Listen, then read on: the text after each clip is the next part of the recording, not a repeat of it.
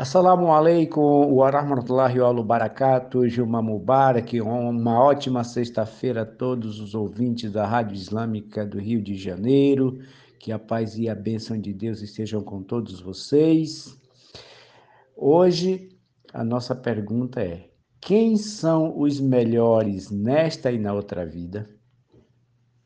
O mensageiro de Deus, salallahu alaihi wa sallam, dizia, os melhores nesta e na outra vida são aqueles que perdoam quem os oprimiu, aqueles que concedem a quem os privou e aqueles que procuram a quem rompeu seus laços com eles.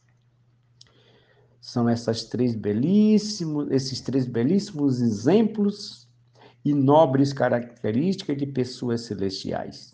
É assim que se alcança o perdão e a misericórdia de Deus perdoando, concedendo e se conectando, até mesmo com quem rompeu os seus laços é, com você. E que a paz de Deus fique com todos. Wassalamu alaikum wa rahmatullahi wa barakatuh.